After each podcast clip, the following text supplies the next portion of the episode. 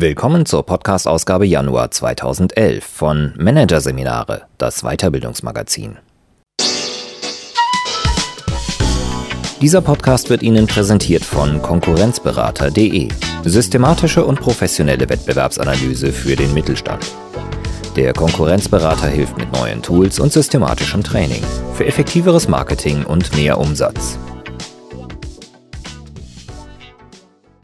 Weitere Podcasts aus der aktuellen Ausgabe behandeln die Themen Statusspiele im Job. Positionieren Sie sich richtig.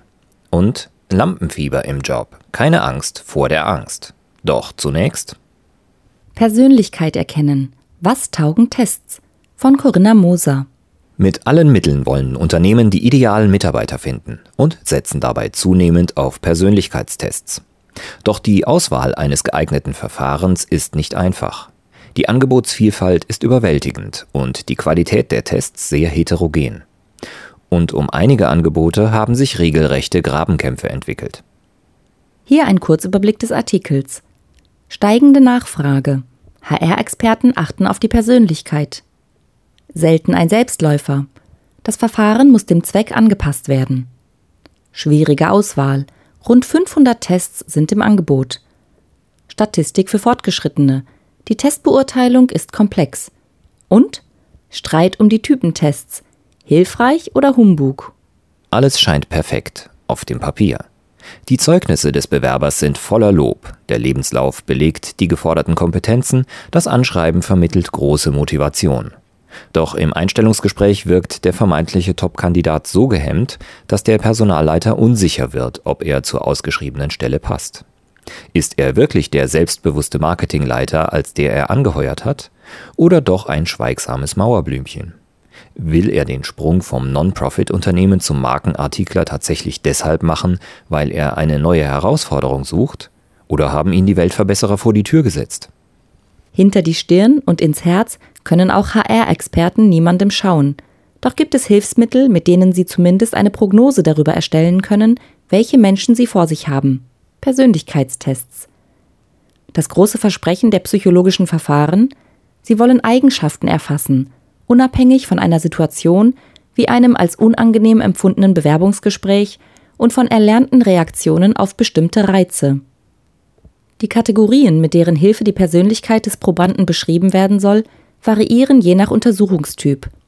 Die meisten Tests klopfen jedoch, in der ein oder anderen Form, die fünf großen E's ab, emotionale Stabilität, Extraversion, Egozentrismus, die Offenheit für neue Erfahrungen und Exaktheit beim Arbeiten. Hilfe von den Verhaltensprognosen versprechen sich die HR-Experten in zwei Bereichen. In der Personalentwicklung, etwa für einen Abgleich von Selbst- und Fremdbild, und bei der Stellenbesetzung, intern wie extern. Wobei das Interesse im Recruiting besonders groß ist, was nicht verwundert. Der Druck, unnötige Kosten durch eine Fehlbesetzung zu vermeiden, ist hoch. Die Unternehmensberatung Kienbaum bringt den Zusammenhang auf eine prägnante Gleichung. Psychologie vermeidet Risiken, schreibt das Unternehmen auf seiner Homepage, um seine Leistungen im Bereich Personaldiagnostik zu bewerben. Das Personalverantwortliche auf die Persönlichkeit blicken ist nicht neu. Neu ist jedoch der Stellenwert, den sie der Persönlichkeit zumessen. Ein Grund? Zunehmend setzt sich die Erkenntnis durch, dass insbesondere bei Top-Führungskräften die Passung von Persönlichkeit und Position extrem erfolgskritisch ist, beobachtet Christoph Aldering, Leiter Management Diagnostik der Unternehmensberatung Kienbaum. Fast scheint es, als laufe die Persönlichkeit der Fachkompetenz den Rang ab. In den USA macht schon seit einigen Jahren ein Spruch die Runde durch die Personalabteilungen. Hired for Competence, fired for Personality. Den zweiten Grund liefert der demografische Wandel, konkreter das kleiner werdende Angebot an Nachwuchskräften. Wenn die Zahl formal passender Mitarbeiter knapp wird, müssen auch die Bewerber in Betracht gezogen werden, deren Lebenslauf alleine nicht überzeugt. Noch ist es die Aufgabe des Rekrutierungsprozesses unter vielen scheinbar geeigneten Bewerbern, diejenigen herauszupicken, die nicht geeignet sind. Zukünftig wird es darum gehen, unter vielen, die scheinbar nicht geeignet sind, diejenigen zu finden, die doch geeignet sind bringt es der Diplompsychologe Aldering auf den Punkt. Doch geeignet kann in diesem Fall heißen, es fehlt dem Bewerber vielleicht an Wissen, aber der Willen ist da. Und wo die Motivation stimmt, kann das Unternehmen in Nachschulungen investieren. Nicht nur Unternehmen interessieren sich vermehrt für den Blick ins Innenleben, auch bei den Beschäftigten stößt er auf Interesse. Besonders der Nachwuchs fragt die Tests mittlerweile häufig ab, hat Malte Hansen, Präsidiumsmitglied des Bundesverbandes der Personalmanager e.V., beobachtet. Arbeitnehmer interessieren sich verstärkt für ihre individuellen Treiber, Motivationsfaktoren und Verhaltenspräferenzen, um festzustellen, in welchen Bereichen sie Entwicklungspotenzial haben und ob sie mit einer angestrebten Stelle auch zufrieden sein werden. Persönlichkeitstests erleichtern die Zuordnung von Person und Position. Sie machen Unternehmen erfolgreich und Arbeitnehmer glücklich. Wenn die Geschichte hier enden würde, hätte sie ein Happy End. Aber das Loblied hat viele schräge Töne, denn seit Jahren tobt ein Streit. Wann ist ein Test ein guter Test? Es sind zahlreiche Tests im Einsatz, die schlicht Humbug sind, warnt etwa Dr. Jürgen Hossieb. Der Wirtschafts- und Personalpsychologe, der die deutsche Fachdiskussion geprägt hat, hat allein im deutschsprachigen Raum mehr als 500 Tests gezählt. Sein Urteil? Bestenfalls jedes zehnte Verfahren ist wissenschaftlich tragfähig. Damit Wissenschaftlern wie Hossieb ein Test als tauglich gilt, muss er drei Kriterien erfüllen: Objektivität, Zuverlässigkeit und Validität. Bei der Objektivität geht es um den Anspruch, dass das Testergebnis unabhängig ist von den Personen, die den Test durchführen und auswerten. Als zuverlässig gilt ein Test, wenn die Messfehler gering sind. Valide meint vor allem, dass die dem Test zugrunde gelegten Theorien dem aktuellen Stand der Forschung entsprechen. Viele Verfahren basieren auf dem Persönlichkeitsmodell von C.G. Jung, das hoffnungslos veraltet ist, gibt Hossip ein Beispiel für eine untaugliche Testbasis. Sind diese Kriterien erfüllt, gilt es noch die Hürde der Reliabilität zu nehmen. Heißt, in einem Testlauf mit einer möglichst großen Kontrollgruppe muss bewiesen werden, dass der Test genau das misst, was er messen soll. Die Anforderungen klingen in der Theorie überschaubar, doch in der Praxis ist die Beurteilung eines Tests eine hochkomplexe Angelegenheit, die solide Statistik- und Psychologiekenntnisse verlangt. Um das eigene Urteil kommt trotzdem kein Unternehmen herum. Es gibt nicht den einen Test, der für alle Belange taugt, konstatiert etwa Personaldiagnostiker Christoph Aldering von Kienbaum. Vor jedem Einsatz müssen Unternehmen genau erfassen, was sie zu welchem Zweck erheben wollen und dann das entsprechende Testverfahren auswählen.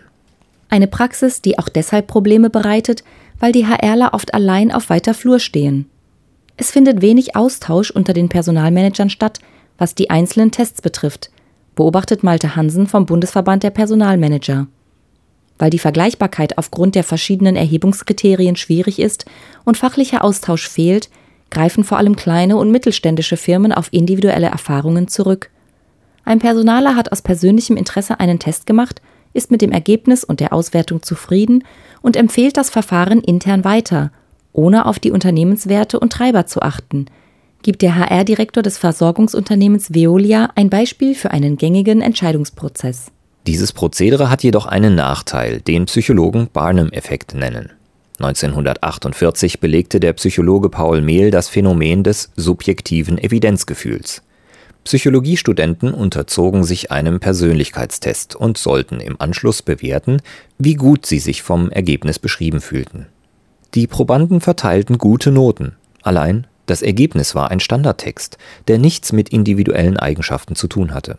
Der Effekt, der nach einem Zirkusgründer benannt ist, bezeichnet seitdem die menschliche Neigung, vage und allgemeingültige Aussagen über die eigene Person als zutreffende Beschreibung zu empfinden. Weil das persönliche Urteil nicht weiterhilft, soll eine DIN-Norm Orientierung bieten, die Anforderungen an Verfahren und deren Einsatz bei berufsbezogenen Eignungsbeurteilungen formuliert. Transparenz darf man von der DIN 33430 zwar erwarten, die Simplifizierung eines komplexen Sachverhalts jedoch nicht. Die Norm, die seit 2002 in Kraft ist, bezieht sich auf alle Verfahren der Eignungsbeurteilung, also auch auf Interviews und Assessment Center. Dennoch eignet sie sich zur Beurteilung von Persönlichkeitstests und dient als Grundlage für ein Testkuratorium, das weiteres Licht in den Dschungel der Angebotsvielfalt bringen soll. Die Idee der Plattform, die seit 2008 online ist, Testverfahren werden der Öffentlichkeit vorgestellt und von zwei unabhängigen Experten, zunächst getrennt voneinander und dann gemeinsam, beurteilt.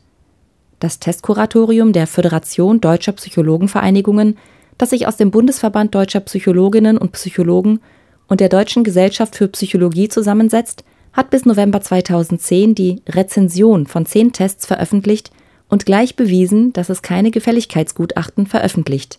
Der vorgelegte Golden Profiler of Personality ist in puncto Validität durchgefallen, vermerken die Experten. Beim Prügelknaben handelt es sich, und das verleiht dem Urteil Brisanz, um einen Persönlichkeitsfragebogen auf der Basis eines Typenmodells.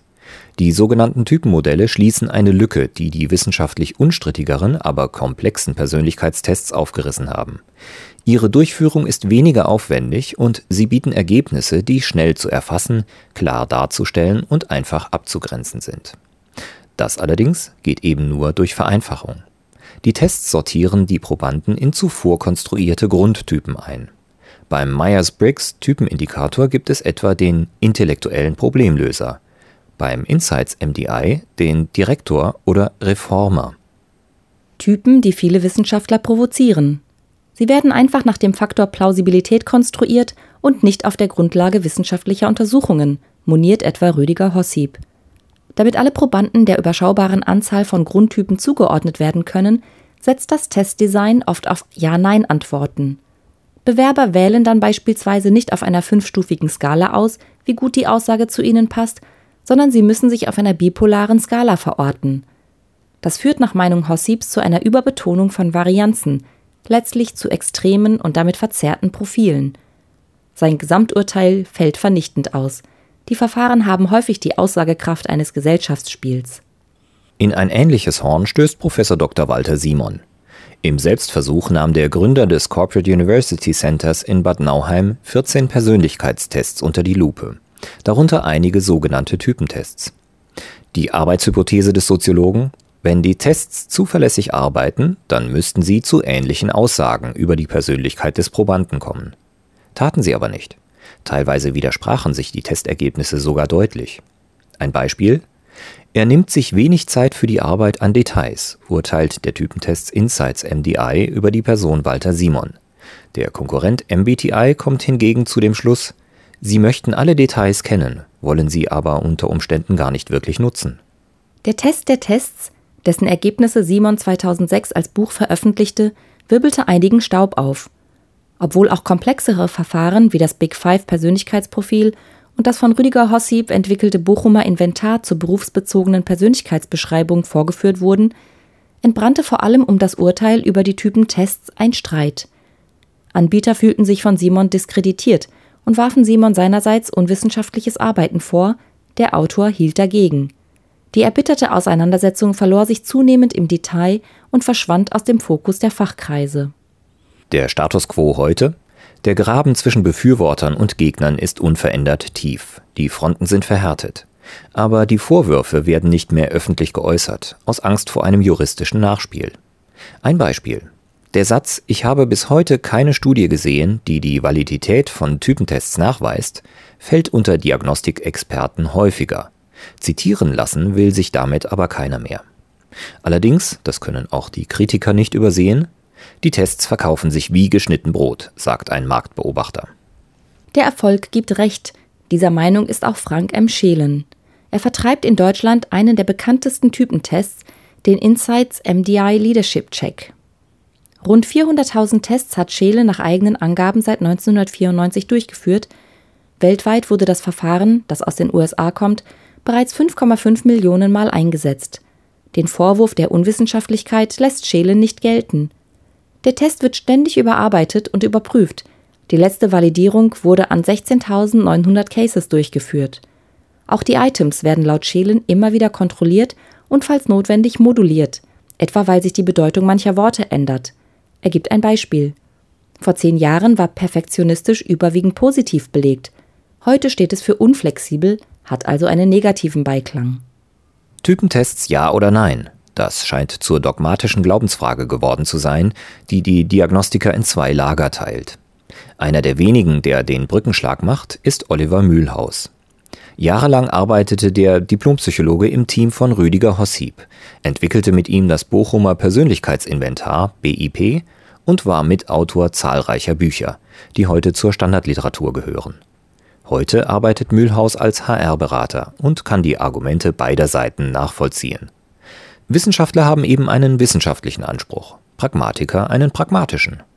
Mühlhaus setzt neben den aufwendigen, wissenschaftlich fundierten Tests vor allem in der Personalentwicklung Typentests ein. Ein Beispiel aus seiner Arbeit Im Rahmen einer Teamentwicklungsmaßnahme will der Trainer den Beteiligten verdeutlichen, wie unterschiedlich Menschen sein können. Dafür brauche ich keinen umfangreichen Test, da geht es einfach darum, in überschaubarer Zeit ein Ergebnis zu bekommen, das die Teilnehmer einfach erfassen können. Der Test habe sein Ziel erreicht, wenn am Ende eine Erkenntnis des Teams steht, Schau an, wir sind verschieden, und es ist gut, dass wir verschieden sind.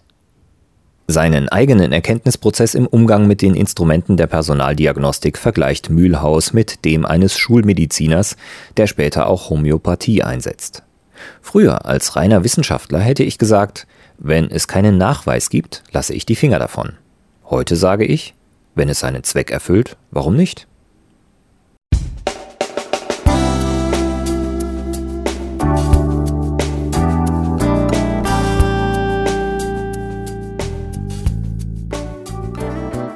Sie hörten den Artikel Persönlichkeit erkennen. Was taugen Tests? von Corinna Moser aus der Ausgabe Januar 2011 von Managerseminare, produziert von Voiceletter. Weitere Podcasts aus der aktuellen Ausgabe behandeln die Themen Statusspiele im Job. Positionieren Sie sich richtig. Und Lampenfieber im Job. Keine Angst vor der Angst. Weitere interessante Inhalte finden Sie auf der Homepage unter managerseminare.de und im Newsblog unter managerseminare.de/blog.